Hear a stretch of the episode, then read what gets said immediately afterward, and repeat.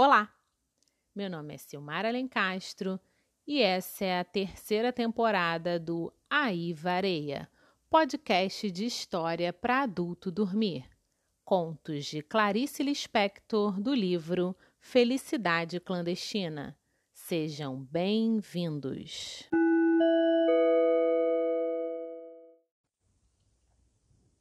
Felicidade Clandestina.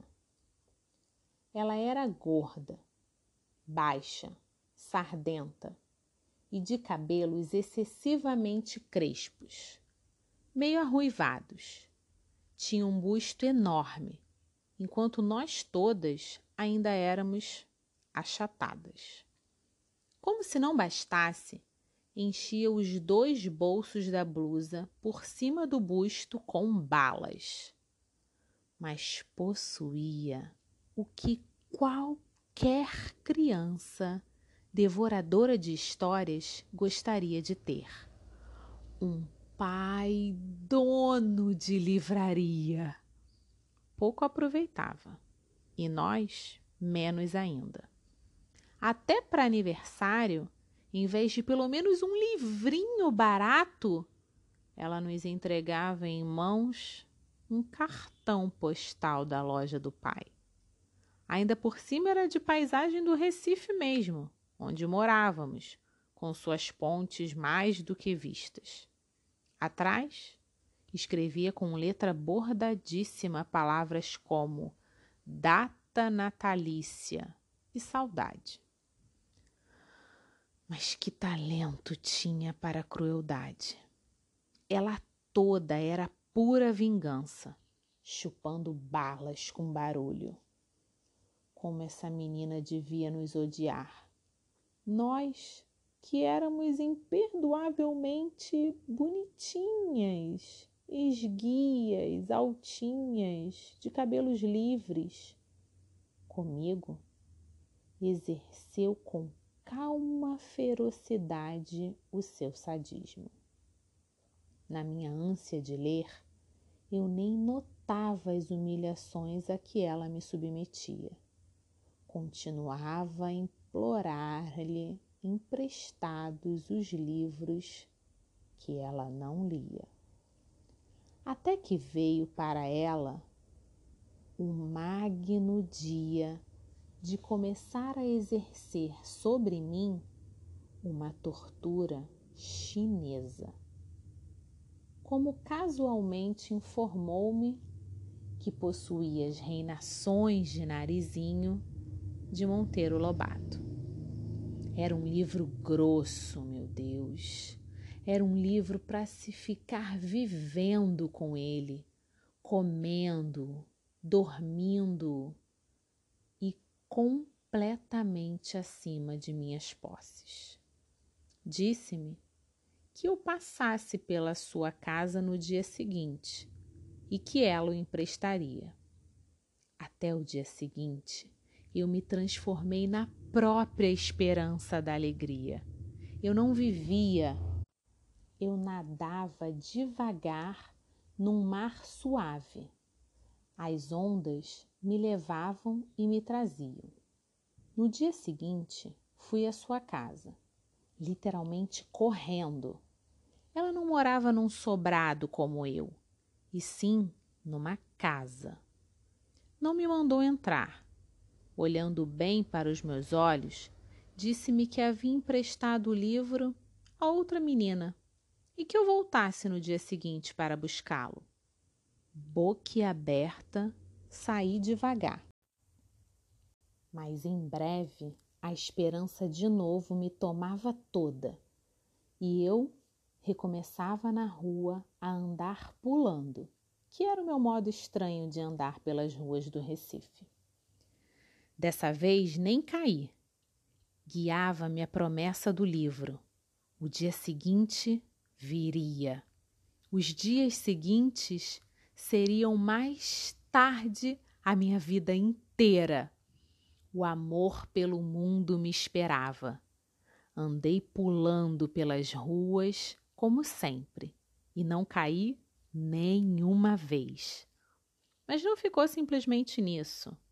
O plano secreto da filha do dono de livraria era tranquilo e diabólico. No dia seguinte, lá estava eu à porta de sua casa, com um sorriso e o coração batendo, para ouvir a resposta calma. O livro ainda não está em seu poder. Que eu voltasse no dia seguinte. Mal sabia eu, como mais tarde, no decorrer da vida, o drama do dia seguinte. Com ela ia se repetir com meu coração batendo. E assim continuou. Quanto tempo? Não sei. Ela sabia que era tempo indefinido, enquanto o fel não escorresse todo do seu corpo grosso. Eu já começara a adivinhar que ela me escolhera para eu sofrer. Às vezes adivinho, mas adivinhando mesmo, às vezes aceito. Como se quem quer me fazer sofrer esteja precisando danadamente que eu sofra. Quanto tempo? Eu ia diariamente à sua casa, sem faltar um dia sequer. Às vezes ela dizia: Pois o livro esteve comigo ontem à tarde, mas você só veio de manhã, de modo que eu o emprestei a outra menina. E eu, que não era dada a olheiras, sentia as olheiras se cavando sobre os meus olhos espantados. Até que um dia, quando eu estava à porta de sua casa, ouvindo humilde e silenciosa sua recusa, apareceu sua mãe. Ela devia estar achando estranho a aparição muda e diária daquela menina à porta de sua casa. Pediu explicações a nós duas. Houve uma confusão silenciosa, entrecortada de palavras pouco elucidativas. A senhora achava cada vez mais estranho o fato de não estar entendendo. Até que essa mãe boa entendeu.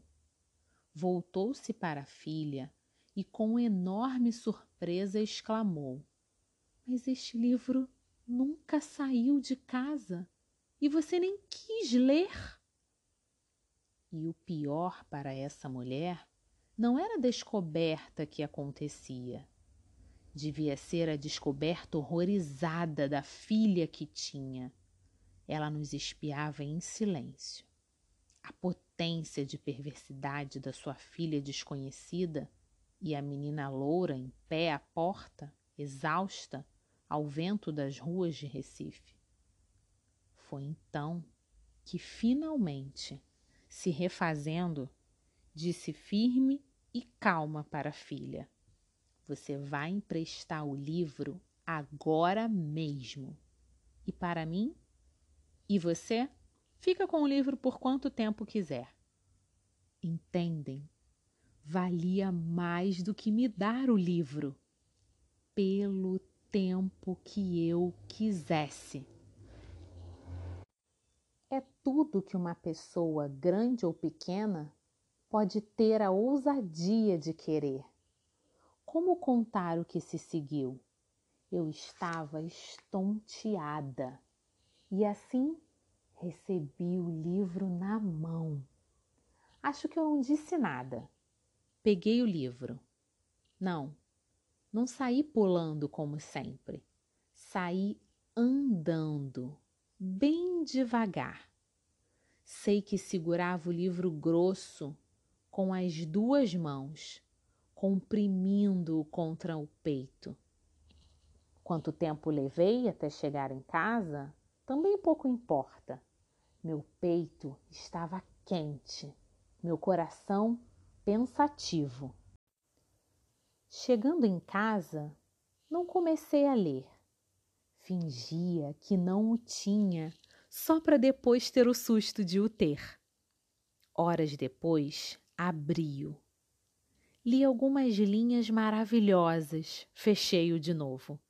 Fui passear pela casa, Adiei ainda mais indo comer pão com manteiga, fingi que não sabia onde guardara o livro, achava-o, abria-o por alguns instantes, criava as mais falsas dificuldades para aquela coisa clandestina que era a felicidade. A felicidade sempre iria ser clandestina para mim. Parece que eu já pressentia. Como demorei, eu vivia no ar, havia orgulho e pudor em mim. Eu era uma rainha delicada.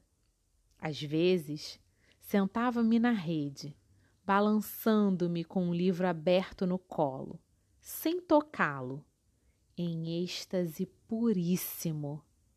Não era mais uma menina com um livro, era uma mulher com seu amante. Clarice Lispector